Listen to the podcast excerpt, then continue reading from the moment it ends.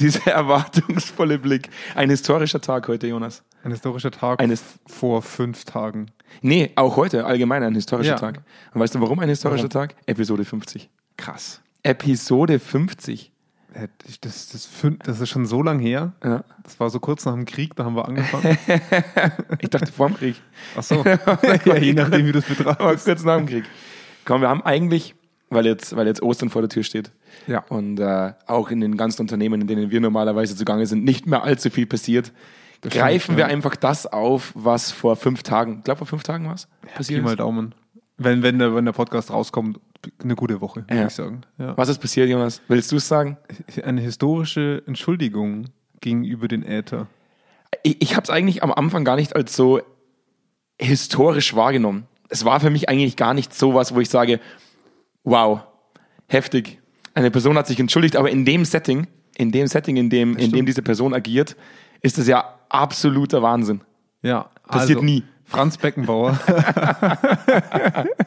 Ich muss mich auch ein bisschen entschuldigen. Ich habe, ich habe, äh, Du hast, du hast so gejubelt. ich habe so gejubelt auf die, bist. aufgrund dieses historischen Momentes, dass ich meine Stimme verloren habe. Ähm, ich hoffe, man entschuldigt es mir. Dein Redeanteil ist ja sowieso immer deutlich höher als meiner, Ja, ja, deswegen ist das kann schon. halt nicht aufhören.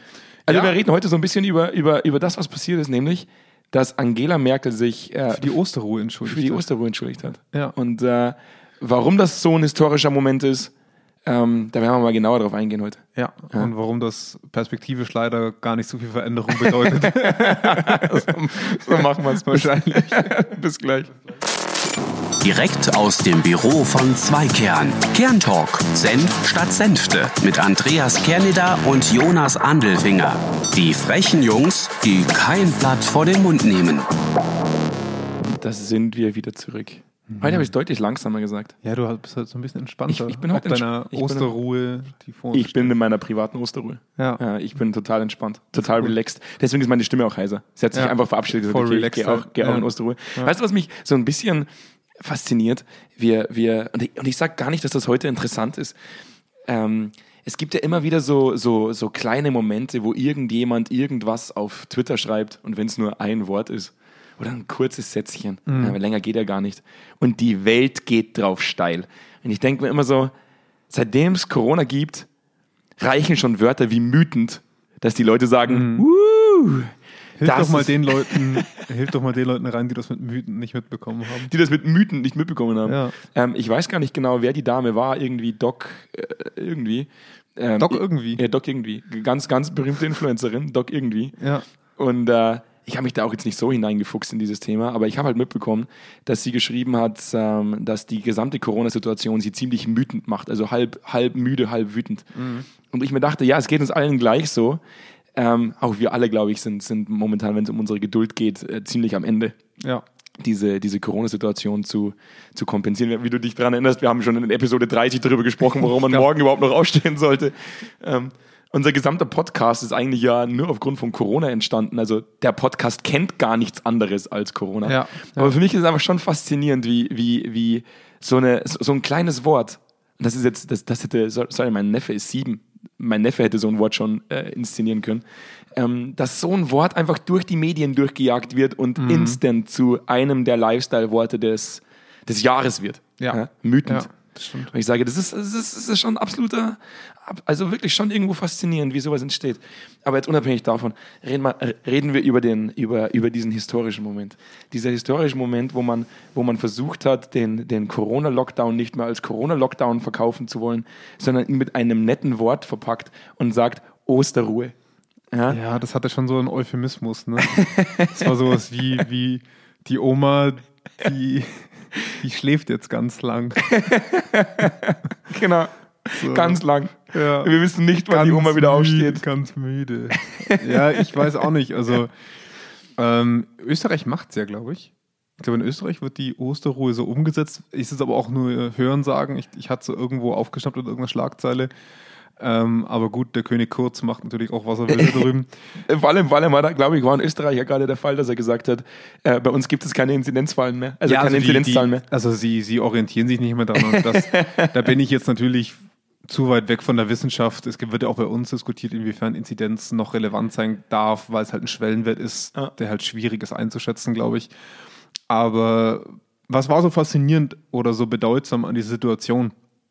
Also zum einen war sich, was ich ein bisschen seltsam fand bei der Entschuldigung, wenn ich ganz ehrlich Jetzt bin bin, ich gespannt. was ich seltsam fand, war, dass das Argument, dass die Osterruhe nicht umgesetzt wird, das war, dass es verwaltungstechnisch in kurzer Zeit zu schwierig wäre, es umzusetzen. Ja. Wo ich meinte, ja, und es ist unsinnig. also, die, dieser Teil der Entschuldigung ging irgendwie unter, wo, wo ja wirklich jeder Statistiker, ähm, jeder halbwegs bewanderte Wissenschaftler in die Öffentlichkeit ging und gesagt hat, ja gut, wenn, wenn am Donnerstag zu ist, dann verballern wir halt alle am Samstag zusammen im Supermarkt unseren Virus. Ja, aber jetzt komm, aber jetzt komm jetzt mal, jetzt mal wirklich. Warum hat sie sich entschuldigt? Also die ganzen, diese ganzen Menschen, die da, die Na, da, für den Schnellschuss. Ja, ja, ja, aber, Sie hat sich für den nicht- Schnellschuss aber entschuldigt. nicht Das ist nur, ja schön. Nicht nur das. Es ist ja, wenn, man, wenn man sich jetzt die letzten Wochen und Monate anschaut, was, was vor allem in ihrer Partei alles so passiert, Ja.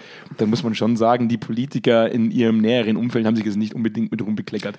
Muss man jetzt, muss man jetzt Auf ganz ehrlich Fall. zugeben. Ja. Und, und, und wenn man sich anhand von der Krise selbst bereichert und sich eine Dreiviertelmillion in die eigene Tasche steckt, Das ist krass. das ist ne? schon eine heftige Nummer. Es gibt ja mittlerweile auch einzelne Untersuchungen von zwei bis drei Millionen. Ne? Also in, in passiven Einnahmen. Und das ist ja, das ist ja schon, wo man dann, wo man dann auch irgendwann mal sagen muss, okay, es ist schon der, es ist schon der richtige Zeitpunkt, jetzt auch mal ist- Entschuldigung zu sagen. Das ist beinharte Korruption. Also muss man, also ich, ich bin nach wie vor überrascht, wie offen das Thema gerade rankommt, weil ich finde, dass das, dass das generelle Thema der, der Bereicherung als Bundestagsabgeordneter schon viel zu lange ein offenes Geheimnis ist. Also wie viel manche Leute für Reden kassieren oder für sonstige Nebentätigkeiten in Verbandlungen der, Wissens äh, der Wirtschaft, wo ich mich schon immer gefragt habe, ja, ich verstehe schon, dass das Argument ist, ich würde in der Wirtschaft mehr verdienen, aber du bist halt nicht in der Wirtschaft. dann, also, geh, dann geh halt in die Wirtschaft. geh bitte, geh, geh mit Gott, aber geh. Mach, mach den Schröder und hau ab. Aber dieses Argument verstehe ich immer nicht so ganz, weil ich glaube, man verdient auch genug für ein warmes Essen als Politiker im Bundestag. Ähm, und das fand ich schon immer seltsam und ich finde es gut, dass wir an diesen Punkt kommen, wo sowas so aufgrund einem gesellschaftlich drastischen Thema so deutlich hervorkommt. Ähm, ich, ich hoffe, dass diese Verpflichtungserklärung, und da haben wir jetzt auch schon die Überschneidung zu unserer Arbeit immer, ne, diese Werteverpflichtungen und diese Verpflichtungserklärung, äh, ich habe vergessen, wie die CDU, CDU, CSU das genannt hat, Gewissenserklärung oder bin irgend, ich mir- irgendwie sowas, Bin mir jetzt auch nicht sicher. ähm, ob die dann den nachhaltigen Ausschlusscharakter auch hat. Also was ist die Konsequenz dessen? Weil ich glaube, einer ist ja schon im Kreuzfeuer, dass der diese Erklärung unterschrieben hat und bei dem jetzt so diese zwei bis drei Millionen in Frage stehen. Ähm, es wird spannend, wie zu, zu sehen sein, wie, wie die Fraktion damit umgeht. Jonas, die haben sich das ja nicht in die, in die eigene Tasche gesteckt. Das darfst du so immer gar nicht sagen. Die haben vergessen, es zu spenden. Die, ja, oder sie konnten gar nichts anderes machen, als nee, die zu haben, die haben das nur vergessen. Die wollten Ja. das ja eigentlich noch tun. Ja. Die, die, die genau da, wo es ja öffentlich wurde, dass, Genau. dass sie das praktisch, dass, Ja. dass es diese Korruption das wäre eh alles gespendet worden. wollte er eigentlich fünf Minuten später wollte spenden. Ähm, aber ich finde, dass äh, unser geliebter Herr Spahn ähm, Liebst du Herrn Spahn? Also meine Mama ist ja großer Fan von Herrn Spahn, seit sie ihn im Zug getroffen hat, in der Schlange zum, der Schlange zum Klo. Deswegen ist sie ein großer Fan. Ähm, nee, also jetzt mal ganz ehrlich, er hat eine Aussage getroffen, die war sehr unbeholfen, aber in meinen Augen hat er da beabsichtigt oder unbeabsichtigt die brutale Wahrheit ausgesprochen. Und er Ja. hat gesagt, das ist nicht geil, dass das so passiert, also ist das nicht wortwörtlich, aber es ist halt einfacher, Dinge schnell zu regeln mit Leuten, die man kennt. Und da hat er voll und ganz recht. Tun wir genauso. Richtig. Und, und das Problem ist aber halt, dass du das in einem Staat eigentlich nicht leisten kannst. Aufgrund von Vetternwirtschaft, aufgrund von in, im, in der eigenen Suppe schwimmen. Das ist kein Wettbewerb, das ist Vetternwirtschaft. Ja. Und aber wenn man es mal unterm Strich so betrachtet, hat er damit ja nicht Unrecht. Wenn wir jetzt große Ausschreibungen machen und ewig lange Prüfszenarien machen, warum gehen wir nicht die Wege, die wir kennen und kaufen es dort, wo wir schnell rankommen? Das ist Ah, echt, das ist, das ist halt, das ist immer so wie Laschet letztes Jahr, Ja. so, wo dann aufkam, dass er mit seinem Privattelefon am Sonntagabend noch mal kurz bei Van Laak angerufen hat. absolut. Das ist halt so eine Thematik, wo du ist- sagst, oh, Nee, nee, es, wir, wir, müssen uns, wir müssen uns bewusst sein, dass das absolute Vetternwirtschaft ist und dass es auch was ist, was wir eigentlich nicht tolerieren können. Aber die, der Aussage kann ich nicht widersprechen. Also wir müssen uns eher überlegen, die Institution, Regierung oder, oder, oder Politik muss sich überlegen, wie kann sie dem einen Riegel vorschieben oder wie kann sie den Weg vereinfachen, dass andere Leute rankommen und nicht die Leute, die letzte Woche auf der gleichen Sektparty waren. Ich Aber würde sagen, die Aussage beschreibt ja bloß ein Problem. Also, ja, ja, aber, aber sehr ist. treffend. Aber Ja. extrem treffend, weil es stimmt. Warum betreiben wir Vertrieb mit Leuten, die wir dann teilweise auch schon freundschaftlich kennen? Mhm. Weil die Wahrscheinlichkeit da ist, dass sie uns anrufen, wenn sie ein Problem haben. Ja, das ist richtig. Und in der Politik geht das halt nicht. Aber es wird genauso gemacht. ja. Da, dafür entstehen Lobbyverbände, dafür entstehen Wirtschaftsvertreter, die in Berlin Tag ein äh, und Tag aus halb kostenlose Beratungen durchführen. Ne? Also das ist schon spannend, wie, wie diese Firmen zu ihren Geschäften kommen und wie nah im Freundesbereich erfolgreiche Firmen mit der Regierung auch stehen. Das ist schon immer wieder erschreckend, aber auch irgendwie nachvollziehbar, oder? ja, ist es. Ich nehme jetzt trotzdem mal meine, meine, meine Talkmaster-Pose ein. Okay. Ja, und äh, Ja. möchte möcht nur einen Punkt sagen. Wir sprechen von einem historischen Moment und nicht, und nicht wir haben gesagt, es ist ein historischer Moment. Nicht wir haben ihn zu einem historischen Moment gekürt, Ja. sondern die Presse hat ihn zu einem historischen Moment gekürt. Ja, es war der, es war der Presse aber auch gerade neben dem Containerschiff sehr langweilig. muss, man, muss man dazu sagen. Jetzt, jetzt, jetzt mach nicht meinen Aufbau. es wurde als historischer Moment betitelt. Ja. Frau Merkel als erste Frau oder als erste Politikerin überhaupt entschuldigt sich für einen Fehler, der Als erste. Frau überhaupt auf der Welt. Ja. Als Politikerin. Ja. Als Politiker. Also selbst ja im, im, im Generum Es eines schon, Politikers. schon der erste, ist- die erste Kanzlerin, die so öffentlich in der Entschuldigung Genau, es ist, es ist geschlechtsunabhängig, die erste Entschuldigung Ja. in, diesem, in, dieser, in dieser Riege an Leuten. Ähm, und dann wird das zu einem historischen Moment erklärt. Wo ich mir denke, das ist ein Armutszeugnis, dass es ein historischer Moment ist. Ja. Also es ist ja schön, dass wir heute im 21. Jahrhundert sagen, ja, hey, hey. Es- es werden sich Fehler his- eingestanden. Historisch, es werden sich Fehler eingestanden, obwohl im Handelsblatt jeden zweiten Tag ein Artikel veröffentlicht wird, wie wichtig Fehlerkultur ist. Aber die, die ganz oben sitzen, leben es bis heute nicht. Also ich, mich hat das sehr befremdet, diese Situation. Ich habe das sehr genau verfolgt an dem Tag und ähm, ich fand die Worte sehr gut, die sie gewählt hat. Ich, ich fand auch gut, wie sie die Verantwortung an die Ministerpräsidenten delegiert hat und gesagt hat, okay Leute, da stecken wir alle drin und Ja. ich erwarte mir da auch was. Ja. Ähm, ich glaube, das ist auch ihr größtes Problem als Führungskraft eines Landes, der letzt ihre, ihre gesamten Ägide, dass sie diese Worte zu selten gefunden hat und zu selten deutlich an das Volk in dem Sinne gesprochen hat, wie sie es dargetan hat. Ich glaube, das hätte ihr als Person sehr gut getan und auch ihre Regierung.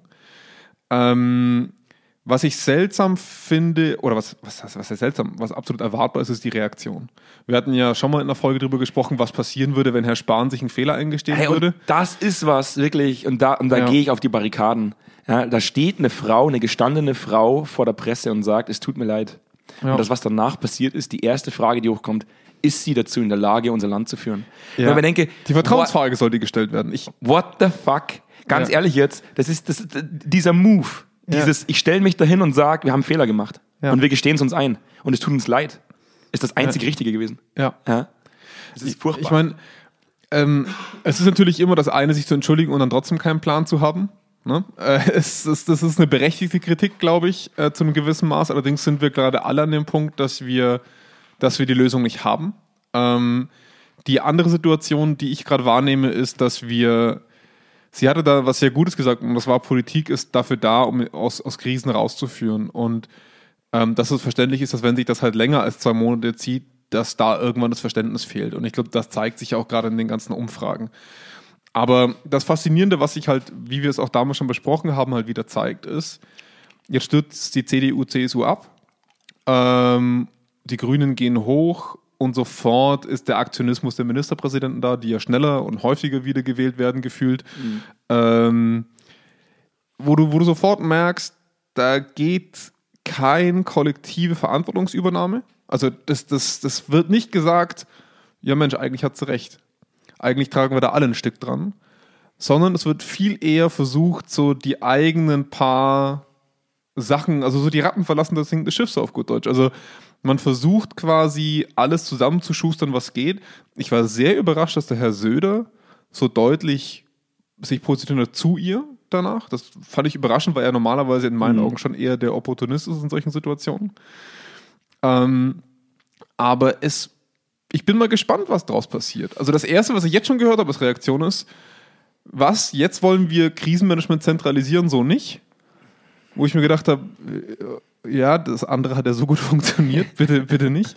Also, ich, ich, es ist cool, dass sie sich entschuldigt hat. Und wenn ich es jetzt aber auf ein Unternehmen überführen würde und ein Chef würde sich entschuldigen, würde ich immer sagen, ja, aber.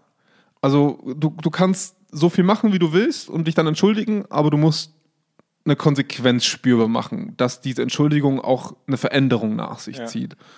Und ich glaube, daran wird sie scheitern. Das, das wird in meinen Augen nicht passieren. Ähm, das, das kann man ihr als Person gar nicht vorwerfen, aber dafür haben sich die Strukturen die letzten 16 Jahre einfach nicht gebaut. Richtig. Das wird nicht passieren. Ja. Ja. Es, ist, es ist immer so ein bisschen. Ähm, ich finde es halt einfach nur schade, dass man, dass, man, dass man es als historischen Moment betitelt und sich nicht mal dabei schämt, dass man es als historischen Moment Absolut. betitelt. Dass man, dass man heute noch sagt, also wirklich jetzt, wir haben, wir haben ja irgendwo ein absolutes Kulturdefizit gerade irgendwo in Deutschland, also jetzt auf, auf Unternehmenskultur bezogen, wobei man eigentlich auch sagen muss, es ist Nee, schon, gesellschaftlich. Das ist ja, schon das ist eigentlich schon auch ein gesellschaftliches Ja. Kulturproblem. Ja. Dass wir immer noch glauben, dass wir unfehlbar sein müssen, um wirklich stark zu sein. Ich habe letztens einen coolen Satiriker gesehen, der sich in so eine Wutrede hinein echauffiert hat. Also wirklich, der, der ist abgegangen und wirklich ein, auch wirklich tolle äh, politische Satire macht. Und äh, der auch viele Kommentare abbekommt immer wieder mit, ja, weißt du es denn besser? Wie machst du es denn? Und er hat gesagt, nee, muss ich aber auch nicht. Ich bin kein Politiker geworden. Ich bin Satiriker. Ja? Ja. Ich bin da, um Comedy zu machen und nicht da, um mir Gedanken zu machen, wie wir die Krise lösen.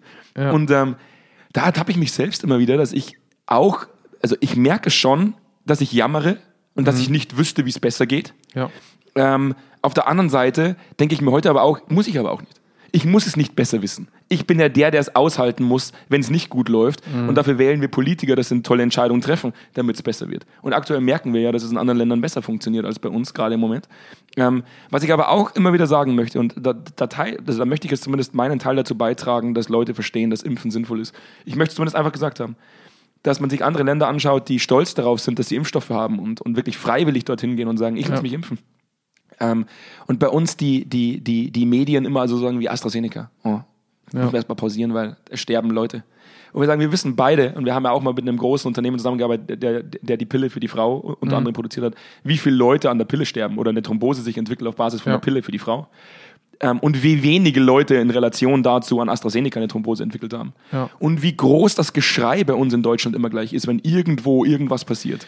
Und man immer alles gleich als Rechtfertigung dafür nutzt, um es nicht tun zu müssen. Es ist halt Es ist man, unglaublich. Man, man merkt halt einfach, wie wachsam und wie aufmerksam wir alle an diesem Thema dranhängen. Also wie viele Emotionen da dranhängen. Und bei jedem grundlegend emotionalen Thema ist die rationale politische Entscheidung halt gar nicht die, die wir wollen.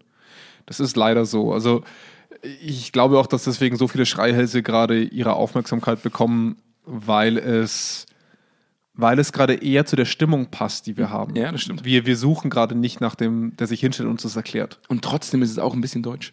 Dieses Absolut. Ich mag das bitte nicht jetzt. Nein, ich mag mich Österreich. bitte nicht impfen lassen. Ja, also ich, ja, oder dieses generelle Misstrauen gegenüber einer Institution. Also ich glaube, das ist den Menschen natürlich schon generell anheim. Wir sehen es in den USA mit den Verschwörungstheorien und allem. Aber also was ich spannend finde, wenn wir mal alle Modelle vergleichen und wenn wir mal das generelle kulturelle Herangehen vergleichen, ähm, unsere Kollegin Diana ist ja zum Beispiel gerade in den USA wieder zu Hause an der Ostküste unterwegs, ähm, die es ja sehr schwer getroffen hat, gerade in New England, ähm, wo es relativ wenig Restriktionen durch den Staat gibt, ne? republikanischer Gouverneur. Es gibt schon sehr starke Einschränkungen, aber anders als bei uns. Wo aber jeder draußen eine Maske trägt, weil sie wissen, wie schlimm das war. Ja. Ohne dass sie es müssten. Und der Unterschied ist, die Ja. Leute gehen in den Walmart und lassen sich in Walmart impfen. Ja. Ja, bei Ja. uns, ich habe mich, ich hab mich vorgestern registriert, Ich habe mich vor vier Wochen registriert. weil ich mir dachte, glaub so, vielleicht kann ich meine, meine ehemalige Erkrankung dazu nutzen, dass ich vielleicht ein bisschen vorgezogen werde. Ich lasse mir, mein, ich lass mir meine, meine, meine, also ich lasse mir die AstraZeneca-Impfung gerne verpassen. Ja. Ähm, ich bin natürlich ganz weit hinten eingestuft worden. Ich glaube, ich krieg, Ich habe nicht mal eine Rückmeldung bekommen, wie ich eingestuft wurde. ich, ich habe eine Vierer-Einstufung, das heißt normale Priorität. Ich, komm, muss noch mal gucken. Habe aber noch keinen Termin bekommen. Ähm, was ich wirklich schade finde, weil ich mir schon denke, wenn halt wirklich 60 Prozent der Leute sagen, sie wollen sich nicht impfen lassen, dann nee, ich glaube, ich glaub, wir sind mittlerweile bei 72 Prozent Zustimmung. Ehrlich? In Deutschland. Doch so? Ja, ja 72 oder 75 Prozent war die letzte Umfrage. Also, das, das finde ich schon in Ordnung. Ich, ich glaube, dass es halt generell, wie gesagt, wir sind in so einem Modus mittlerweile und es wurde ja auch oft genug ist in der Öffentlichkeit dargestellt. Ähm, am Anfang waren wir alle informationsbedürftig.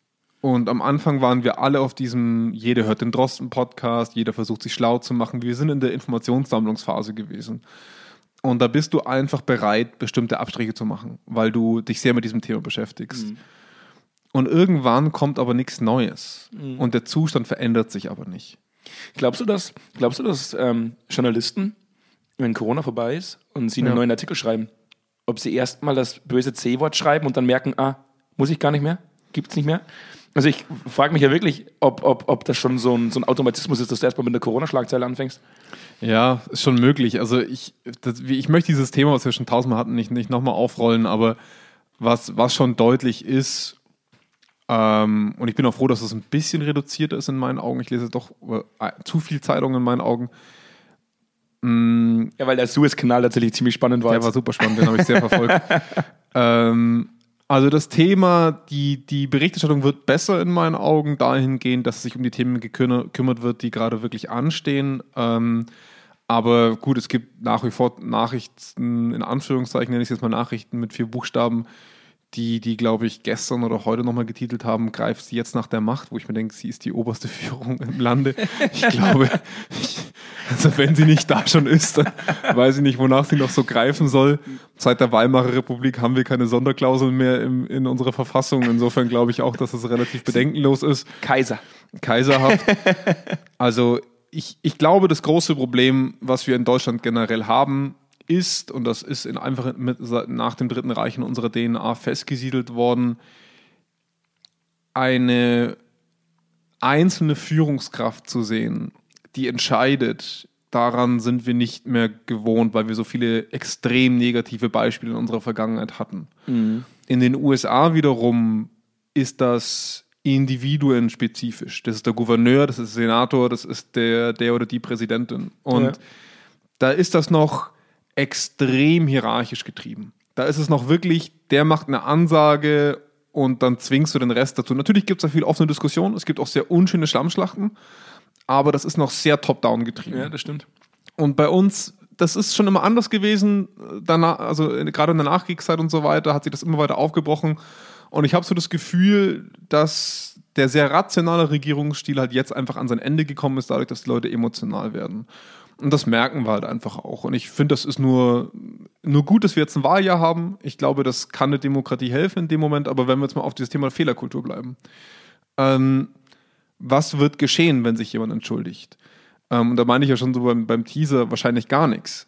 Weil wir lernen immer aus Beispielen. Und das ist jetzt gerade ein Lernmodell. Das heißt, jeder Politiker guckt hin und jeder politische Berater guckt jetzt gerade hin und überlegt sich, in welchen sinnvollen Situationen kann man Entschuldigungen nutzen, damit die eigene Zustimmung wächst. Und bedingt funktioniert das. Ich glaube auch, dass es in der Allgemeinbevölkerung gut ankam. Aber es muss ja offensichtlich keine strukturelle Konsequenz erfolgen, damit diese Entschuldigung gut ankommt, erstmal. Und ich glaube leider, dass es dabei auch bleiben wird. Ich glaube, dass wir aus diesem politischen Spiel nicht rauskommen. Ich, ich sehe es anders. Ich sehe es ein bisschen anders. Ich glaube sogar, dass diese Entschuldigung einen sehr negativen Effekt haben kann. Also, äh, wenn, man, wenn man sich die Opposition anschaut, das ist, glaube ich, immer so, wenn man, wenn man merkt, dass eine Entschuldigung dazu führt, dass die Diskussion über die eigene Person drastisch anwächst und man die Führungskompetenzen in Frage stellt, Ja. dann ist ja das Einzige, was man lernt, entschuldige dich nicht.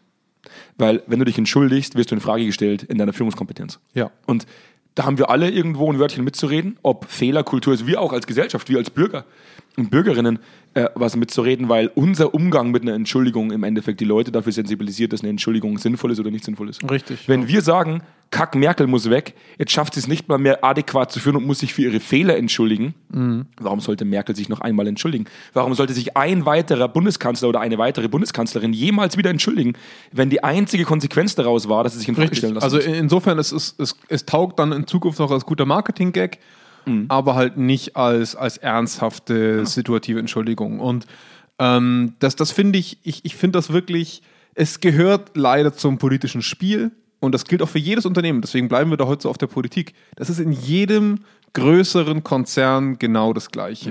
Der eine öffnet und der andere schießt ihm dafür in den Rücken oder sticht ihm in den Rücken. Das ist einfach so. Das, da, da werden Flanken ausgenutzt, die sich geboten werden. Ähm, auf einem Level, wo man sich einfach bloß noch fremdschämen kann. Also wenn wir uns jetzt mal die FDP anschauen, die dann über Führung reden äh, und, und wie man jetzt in so einer Krise führen müsste, wo ich mir denke, ihr habt es nicht mal geschafft, durch eine Koalitionsverhandlung zu führen. also ihr seid ausgestiegen auf einem Level, wo ich mir denke, da hätte es Führung gebraucht, eine Einzelperson. Und dafür war man sich schon auf gut Deutsch zu schade und hat versucht, eigenen Profit rauszuschlagen, anstelle sich zu überlegen, wie führt man ein Land in einem heterogenen politischen Umfeld. Ja? Mhm. Ähm, aus so einer aus so einer Oppositionsposition raus lässt sich es immer unfassbar leicht schießen, gerade wenn man eh weiß. Und das müssen wir uns bewusst sein die wenigsten Oppositionsparteien haben ja die Möglichkeit, überhaupt einen Kanzler zu stellen. Egal wie groß die Grünen werden, die Wahrscheinlichkeit, dass sie einen Kanzler stellen, ist gleich null. Die, die, die FDP genau das Gleiche. Die Wahrscheinlichkeit, dass es ein CDU, CSU oder SPD-Kanzler wird, ist sehr, sehr hoch, wie immer.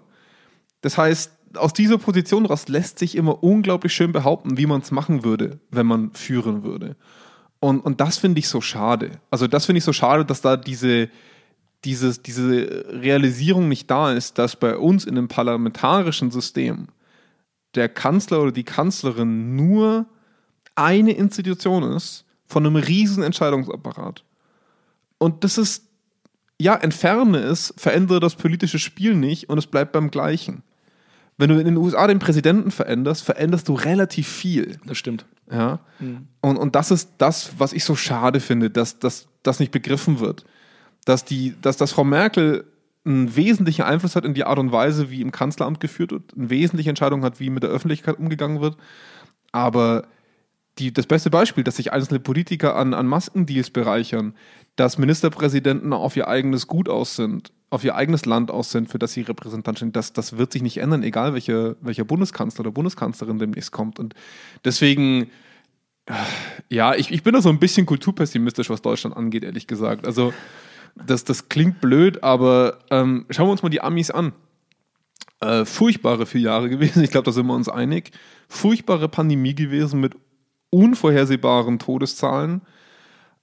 Aber diese öffentliche Reibung und dieser öffentliche Krieg, was da ausgetragen wurde, hat in meinen Augen auch viele positive Konsequenzen auf die Langfristigkeit gesehen. Mhm. Ähm, weil Leute einfach gezwungen werden, sich zu entscheiden, gezwungen werden, nachzudenken, gezwungen werden zu diskutieren, zu streiten.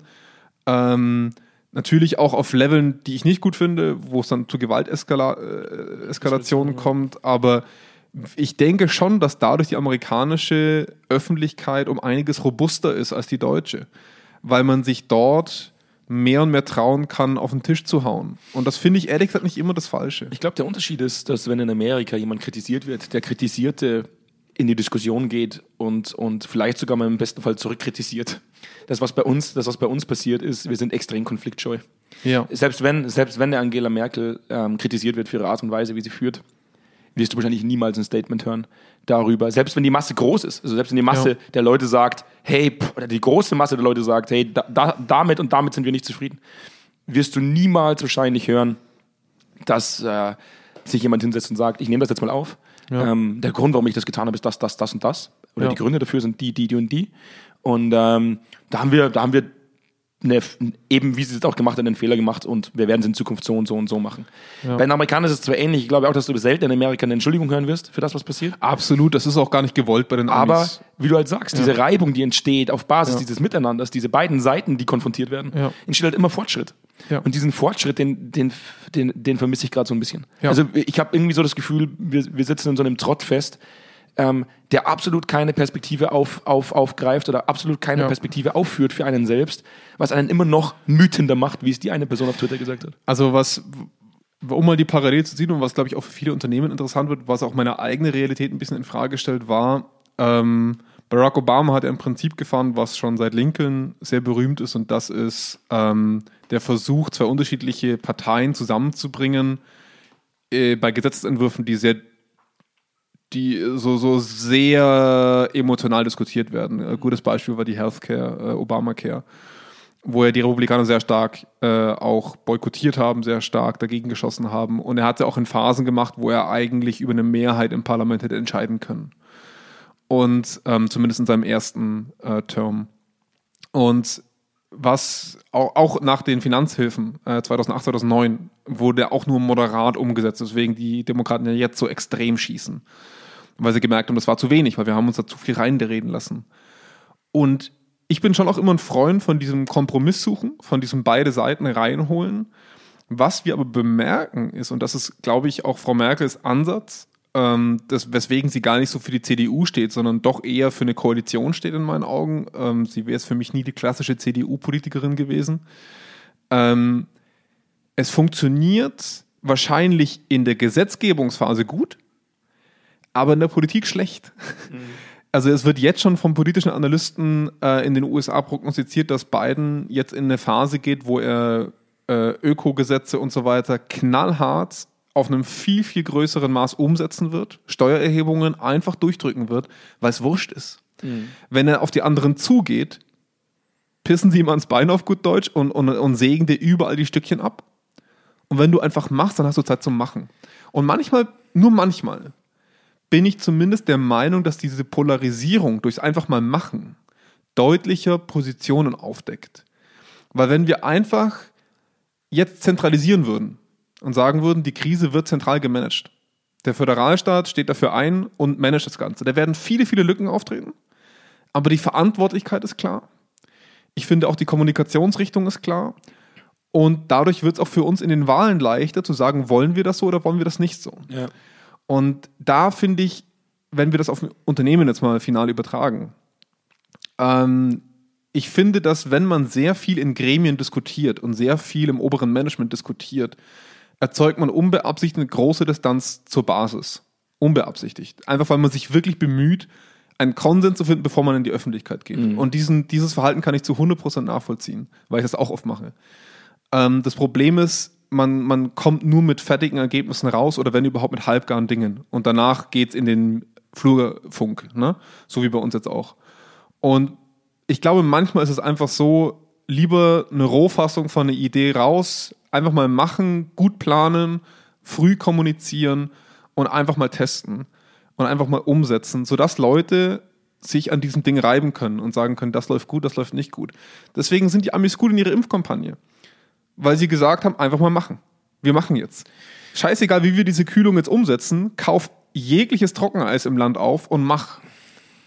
Wenn es schiefgegangen wäre, wäre scheiße gelaufen. Das Problem ist, dass wir halt immer, dass wir halt immer ähm, dieses Thema dieses Thema Gerechtigkeit sehr hoch, hochhalten, dieses, ja. Thema, dieses Thema, wir wollen versuchen, jeden zu retten, wie es nur irgendwie geht. Ähm, das ist den Amerikanern auch eher egaler als uns. Ja. Ähm, ja. Das, ich, ich finde das ja auch schön, dass wir, dass wir in einem Land leben, in dem das so hochgehalten wird. Ja. Es hemmt halt auch in vielen Situationen und das, und, das, und, das, und das macht dich halt auch irgendwo langsam in den Entscheidungen. Gerade wenn du so viele, also du hast es in den USA ja auch, du hast Gouverneure, die sehr, sehr große Entscheidungsbefugnis haben. Mhm aber ich habe so das Gefühl, dass du durch die große innenpolitische Macht eines Präsidenten, das kann auch sehr negativ sein, wie wir es bei Trump erlebt haben, im Positiven dazu führen kann, dass Dinge schneller umgesetzt werden. Ja. Weil du einfach sagst, wir stecken jetzt eine Milliarde Euro in Thema X. Mhm. Das wird jetzt einfach gemacht. Ähm, wo bei uns die Zuständigkeiten, fragt man einen Bürger, was der Ministerpräsident entscheiden darf und was die Kanzlerin entscheiden darf. Kein Mensch Keine weiß Sau weiß das. Niemand. Nicht mal die wissen das. Deswegen ist es ja ständig Streit. Ja, ja. Ja, Deswegen ist es ja ständig ein Thema. Wo ich glaube, was wir jetzt gelernt haben, ist erstens eine klare Abgrenzung zwischen dem Föderalstaat der Republik und den Einzelstaaten zu schaffen. Ich finde auch, also ich bin ein Fan davon, diese ganz, diesen Flickenteppich an Staaten einzustampfen. Ich bin kein Freund davon, dass wir manche Freistaaten haben, wie Bayern und Sachsen, dann haben wir manche Nicht-Freistaaten, die haben dann weniger und die anderen haben mehr. Bayern hat noch eine eigene Verfassung. Das ist, das ist so ein Ego-Trip, den Jonas, diese Länder Bayern, haben. Bei den Bayern, glaube ich, sind wir näher dran, dass es ein eigenes Land wird, als dass du, als dass du ihn in ja, den Freistaat nimmst. Aber, aber da bin ich ganz ehrlich, das, das kann, es kann in leichten Zeiten, ach super einfach, da wird viel rumdiskutiert, das interessiert den Bürger dann aber auch nicht. Aber in so einer Krise, diese Idee, die jetzt gerade rumgeistert, über das Infektionsschutzgesetz, einfach machen. Das hätte im ersten Monat passieren müssen. In Retrospektive. Ne? In dem Moment wusste es keiner und das muss man auch jedem wertschätzen. Ja. Aber in Zukunft, ganz ehrlich, gerne mit einem durch die Bevölkerung kontrollierten Gremium wie das Parlament oder sonstige Institutionen. Da bin mhm. ich, ich bin ja kein Freund von totalitären Staaten.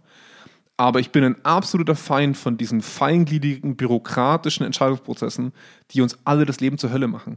Gerade diese Kommunikation in die Ebenen. Hm. Jetzt kommen die Hausärzte rein, wo ich mir denke, ja, klar haben wir jetzt keine Ahnung, wie wir das mit den Hausärzten machen sollen, aber die, es war so ein Ja. es war klar, dass ein Impfstoff kommen wird. Hm, also boah, da, da bin ich einfach so genervt. Jetzt sind wir, jetzt sind wir von, dem, von diesem historischen Fehlerkultur genau, von der Fehlerkultur zur, zur Impfkampagne. Gehen geh mal, geh mal noch mal ganz Ja. kurz zum Schluss auf, also lass uns ein Fazit ziehen. Ja. Warum haben wir ganz plakativ gesagt, ein historischer Moment oder Mhm. ein historischer Tag? Wir müssen entscheiden uns dann im Nachhinein, wie der Titel Ja. wirklich heißen wird. Ja. Aber es ist alles andere als historisch. Ähm, auch wenn es, okay, nee, sagen wir es anders, es ist historisch, aber es sollte nicht historisch sein. Ja. Und das ist das, was mich oft frustriert, dass wir in einem Feld arbeiten, in dem wir immer wieder propagieren, wie wichtig es ist, authentisch sich einzugestehen, wenn Dinge nicht gut laufen. Mhm. Ähm, und wir eigentlich selber an den größten Vorbildern in unserem Land merken, dass es nicht gelebt wird. Ja. Und ähm, solange sich das ganz oben nicht bewegt, und das sagen wir auch immer wieder in jedem Unternehmen, solange die oben nicht kapieren, wie es funktioniert, warum sollten die es unten nachleben? Das gilt genauso für die Politiker. Ja. Warum sollten die Menschen unten, wir als Bürger und Bürgerinnen dazu in der Lage sein, uns Fehler einzugestehen, wenn oben immer sagt, wir sind unfehlbar? Und, und vor allem, wer, wer entscheidet denn am Ende vom Tag, ob es gut oder schlecht war? Also, ich meine, wir brauchen uns nichts vorliegen. Bei den Amis ist Fehlerkultur noch viel kleiner als bei uns. Also, der, der Präsident könnte sich noch viel weniger Fehler Ja, eingestehen. aber das Geile ist bei den Amerikanern, und das muss man wirklich sagen, jetzt hinsichtlich von Feedback-Kultur, was ja durchaus auch sind- so einen gewissen Feed Mhm. ja. also Fehlerkultur Ja. mit beinhaltet, tun sie so, als wären sie die Vorreiter aller Menschen auf der Welt. Sie können auch schon sehr offene Diskussionen zu so einem Thema führen. Aber wenn wir es mal jetzt auf uns übertragen, ähm, was diese, dieses Fehler eingestehen und, und, und, und, was damit gemacht wird, jetzt stürzen deine Wahlumfragen ab. Wo ich sage, so what? Du wirst weiterhin Politiker sein, du wirst in vier Jahren wieder drum kämpfen. Ähm, lieber mit erhobenem Haupt ähm, das Richtige machen, für das, wofür, an, an das du glaubst, anstelle immer der Wiederwahl hinterherzulaufen. Weil die Wiederwahl ist nicht immer ein Segen. Ja. Ich glaube auch, dass es die Große Koalition jetzt erlebt hat, dass es nicht immer ein Segen ist, regieren zu müssen. Ähm, in Australien wurden vor knapp 20, 30 Jahren alle Waffen, also die legalen Waffen abgeschafft von einer konservativen Regierung. Die wurden alle nicht wiedergewählt und trotzdem sind sie alle stolz auf diese Entscheidung. Und dafür musste sich keiner entschuldigen, das war kein Fehler. Aber sie haben etwas gemacht, was einem Ideal entspricht und für das man einstehen kann. Und wenn man dann einen Fehler macht, den man kommunizieren kann und sagen kann, ich hatte das beste Wissen und Gewissen und habe versucht, das Beste zu Ja. machen, kann man damit offen diskutieren, anstelle Entscheidungen zu treffen, was auch die CSU in Bayern gemacht hat. Kaum war die AfD groß, war das Kommentar nicht, Mensch, was können wir dagegen machen, sondern wie können wir Wähler am rechten Rand abgreifen? also wie können wir die Angst in unsere Richtung instrumentalisieren, was die Flüchtlinge angeht? Wow. Also das ist so das Gefühl, das Einzige, was Leute noch umtreibt, an der Macht bleiben oder schnell rankommen. Genau, und das ist das Problem. Ja. Und das ist das, was sich schneidet. Und das ist das, was ich schade finde, dass Fehlerkultur Machterhalt schneidet. Und Ja. das ist das, was Ja. ich wahnsinnig schrecklich finde. Also Machterhalt, der etwas ist, wir haben das ja auch, in, in, wenn, es um, um Führungskräfte geht, wenn es um ich möchte Führungskraft sein, der immer noch einer der, der meistbegehrtesten Karriereschritte ist. Ich möchte der einzige- Führungsverantwortung die haben. einzige Option ist. Die einzige Option ist, die Ja. du hast. Stimmt tatsächlich, wenn du es so sagst, ist es definitiv richtig.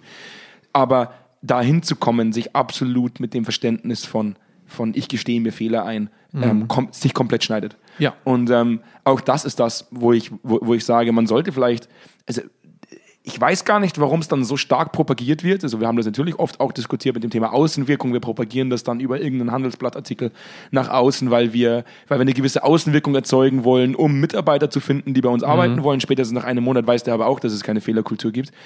Dieses, man weiß ja eigentlich, dass es das Richtige ist. Also das, was ich so faszinierend finde, diese Handelsblattartikel würde es ja nicht geben, wenn man nicht wüsste, dass der Volksmund danach sucht.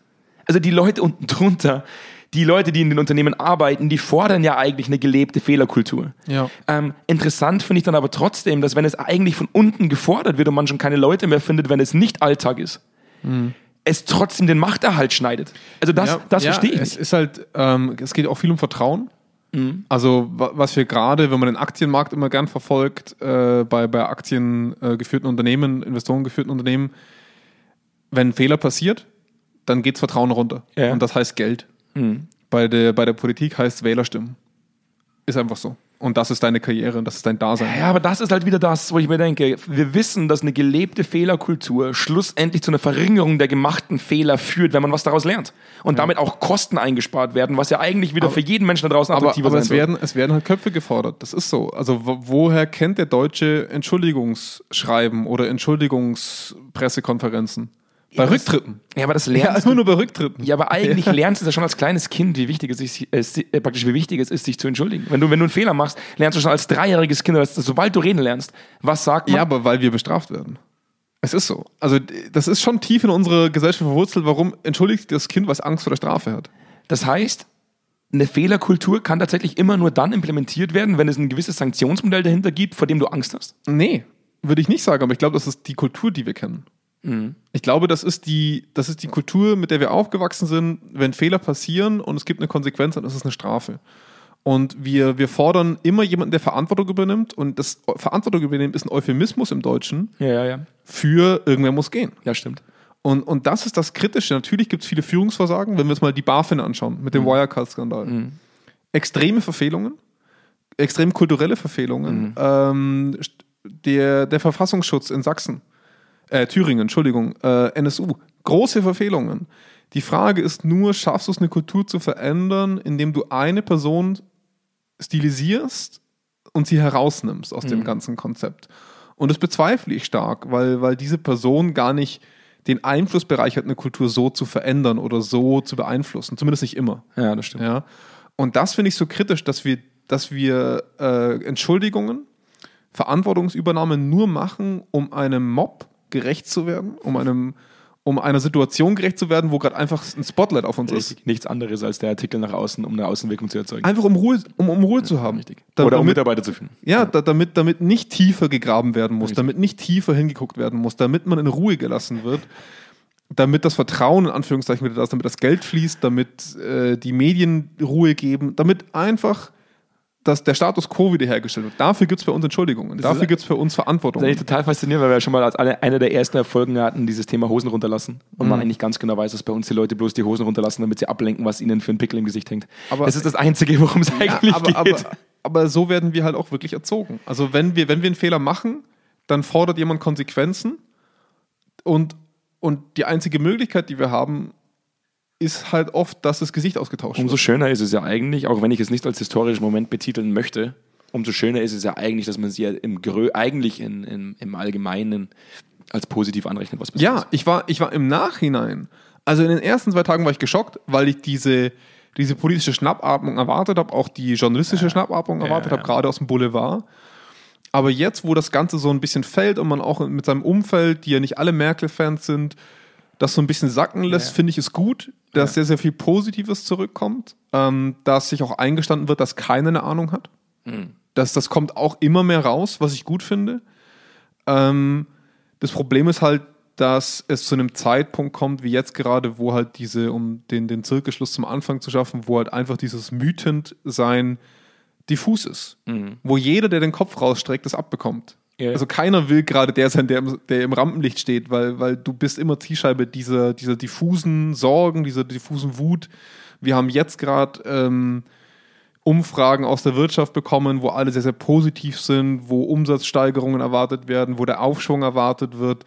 Zu einem Zeitpunkt, wo ich mir jetzt gerade denke, also cool, dass ihr das alle annehmt, aber das, also ich denke nicht, dass es vergleichbar ist mit einer Vorpandemiezeit und, und momentan schauen alle Zahlen so aus, als wären wir jetzt alle gerade gehypt, dass es bald vorbei ist, wo ich mir denke, oh oh, also Äh, puh, da sind wir noch ein gutes Stück weg, Freunde. Also mal gucken, wie, wie schnell auf so eine Hoffnung wieder eine Depression folgt. Ne? Und, und davor habe ich ein bisschen Schiss, dass es, egal wer da hockt, dass der das abbekommt. Wir beide diskutieren ja eh immer noch, ob es sich morgen lohnt, aufzustehen.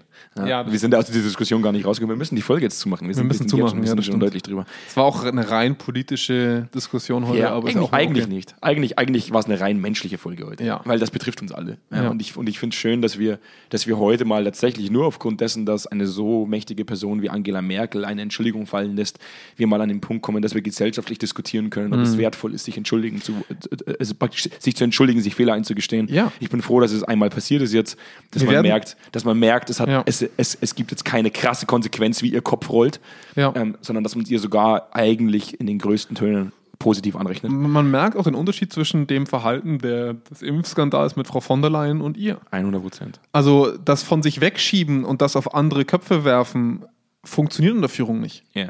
Das, das, das wird immer zu dir zurückfallen, zu Recht. Ja, Einfach zu Recht. Ja. Komm, jetzt kommen wir mal zu dem, zu dem Punkt des Call to Actions. Ja. Ich weiß, die Leute warten jetzt schon heute deutlich länger drauf als sonst. Auf Ja, schon auf die ersten SMS auf diesen, auf diesen grandiosen Call to Action. Jonas, was haben wir, was, über was sprechen wir immer beim Call to Action? Über was reden wir immer? Über, über die grandioseste Funktion, die jemals erfunden wurde. Ja, Über den Abonnier-Button. richtig. In jeder einzelnen Streaming-Plattform gibt es den. Ja, sie heißen hin und wieder mal ein bisschen anders. Eigentlich heißen sie immer abonnieren. Ja. Ja. Außer bei Netflix. Also bei Netflix. Da heißen sie folgen. Nee, wir sind noch nicht bei Netflix, meine ich. Wir werden irgendwann bei Netflix sein. Gute Überleitung. Wir bauen gerade immer noch unser Studio. Und Ja. wir planen, Um das so herum- groß wie möglich. Genau, um, um, um uns herum stehen, stehen Lichter ohne Ende. Wir haben ein riesengroßes Fernsehstudio eingerichtet. Und äh, wir freuen uns drauf, weil im Laufe des Aprils wird es tatsächlich soweit sein, dass Senf statt Senfte ins Videoformat übertragen wird. Keine Sorge, der Podcast wird erhalten bleiben, aber man wird uns dann auch tatsächlich genießen können im Videoformat. Ich freue mich jetzt schon drauf. Das wird eine ganz, ganz Mhm. ja, coole ich bin noch, ich bin noch groß am Rum überlegen, was wir thematisch vielleicht noch ein bisschen aufbohren können, aber das werden wir dann Stückchen für Stückchen in Formaten Stückchen für überführen. Stückchen. Wir werden ja, wachsen damit. Ja. Wir sind ja erst 50 Folgen jung. Das stimmt. Ja.